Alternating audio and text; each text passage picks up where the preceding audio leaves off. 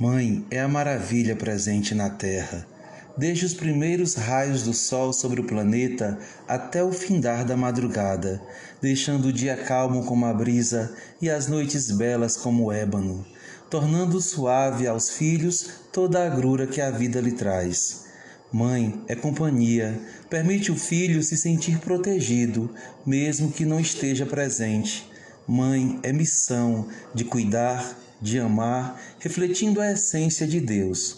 Mãe é trajetória de batalhas, conquistas e perdas, de crescimento, amadurecimento e determinação. Mãe é doação sem limites, numa caminhada em que o alvo é proteger aquele a quem ela gerou.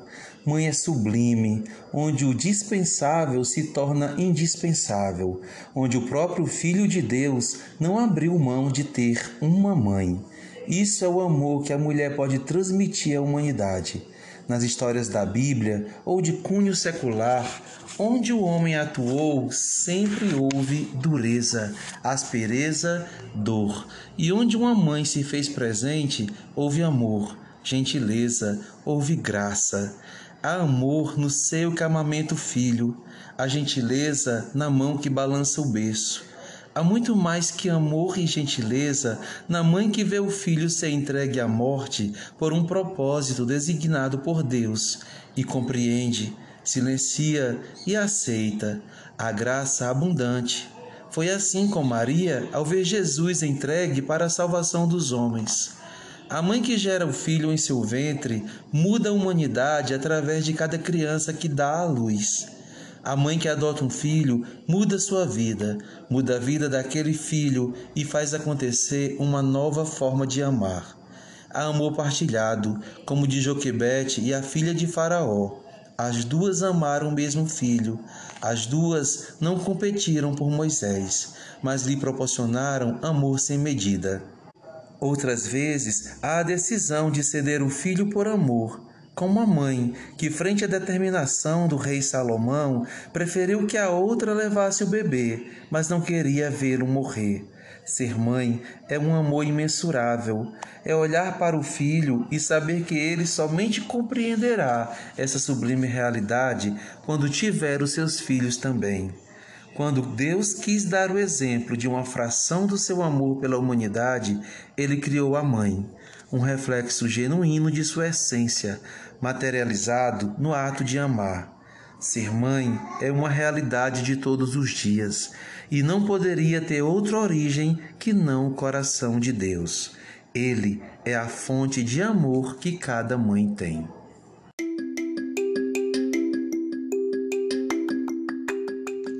O Ministério Canaã, congregação de Pindoretama, foi oficialmente inaugurado em 5 de junho de 2010. Nos meses que antecederam essa data, durante a visita feita à cidade, pastor Jessé Góes registrou seu desprendimento e ousadia, que sempre lhe são característicos, na memorável frase: Precisamos de um prédio grande. Foi assim que veio a certeza tão esperada: teríamos uma Canaã em Pindoretama. A partir daí, iniciou-se a busca pelo prédio que atendesse à demanda almejada para Pindoretama. Desse modo, a primeira sede da Canaã, congregação de Pindoretama, foi situada na Avenida Capitão Nogueira, no prédio do senhor Francileudo Alves Vicente. O prédio era espaçoso e se localizava na principal avenida da cidade, buscando atender às expectativas iniciais da congregação. A inauguração dos trabalhos da Canaã ficou marcada por um notável evento na Praça da Cidadania, onde estiveram presentes o pastor presidente do Ministério Canaã, pastor Jessé Góes, e toda a comitiva do ministério, assim como os cantores Sérgio Lopes e Felipe, acompanhados dos cantores e músicos da sede da Canaã. Naquele dia, Pindoretama vivenciou uma grande noite de avivamento Quase 3 mil pessoas compareceram ao evento e o nome de Jesus foi glorificado nas terras pindoretamenses, através de todos os que estavam presentes. O primeiro supervisor da congregação de Pindoretama foi Afonso Júnior, que na época residia na fazenda Canaã, em Beberibe, e esteve à frente dos serviços da congregação durante o ano de 2010.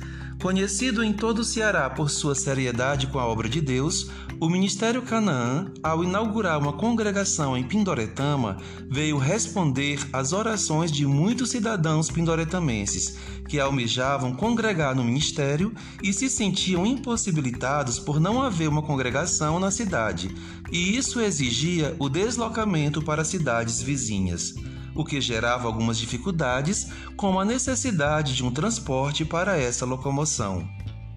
Em seus primeiros meses de funcionamento, algumas famílias locais, membros da congregação, não mediram esforços para que a Canaã desenvolvesse bem as atividades e alcançasse o padrão de excelência já desenvolvido na sede do ministério. Agamenon e família, Josiana e família, Dr. Cláudio Pessoa e família, Robson e família, Aldísia, Cleomar em memória, Carlos André e Nete. Nesse período inicial, quando a congregação de Pindoretama dava seus primeiros passos, alguns departamentos foram atuantes, estando à frente os seguintes membros.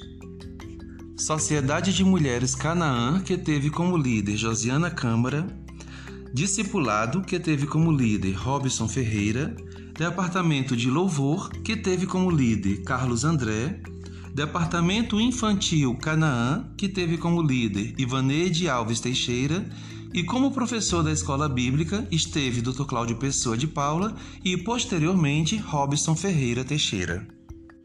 No início de 2011, durante a convenção realizada pela sede do Ministério Canaã, Pindoretama recebeu o novo supervisor, Manuel II Neto. A congregação contava com o maior número de irmãos, embora o crescimento tenha sido muito tímido.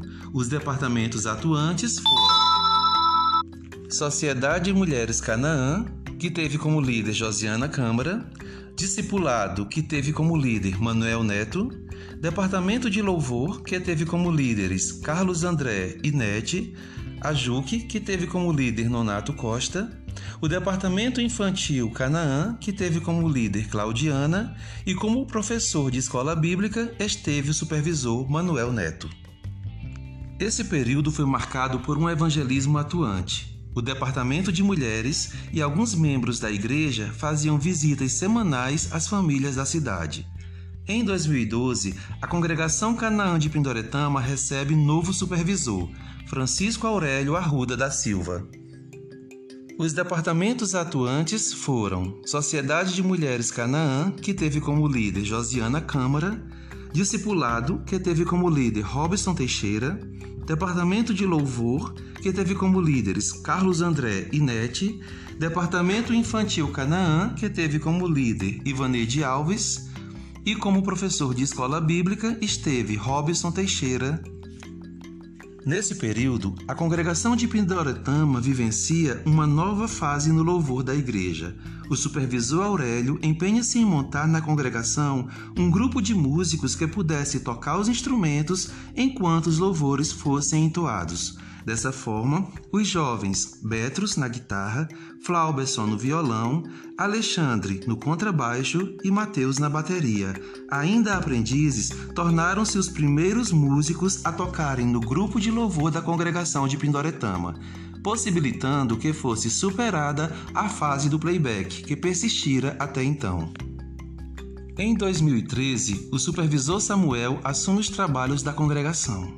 Os departamentos atuantes nesse período foram Sociedade Mulheres Canaã, que teve como líder Josiana Câmara, Discipulado, que teve como líder Josiana Câmara, Departamento de Louvor, que teve como líder Carlos André, e Evangelismo, que teve como líder Chagas Oliveira. E como professor de escola bíblica, esteve à frente o supervisor Samuel.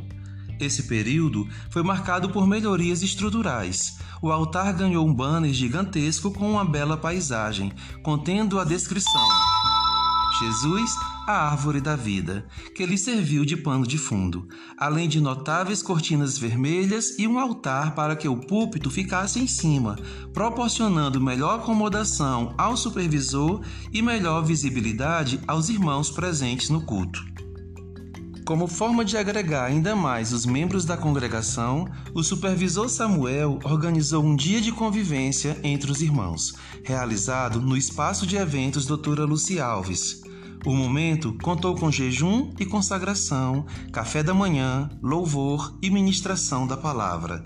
No turno da tarde, aqueles que estavam presentes puderam participar de atividades de entretenimento, como banhos de piscina e atividades esportivas.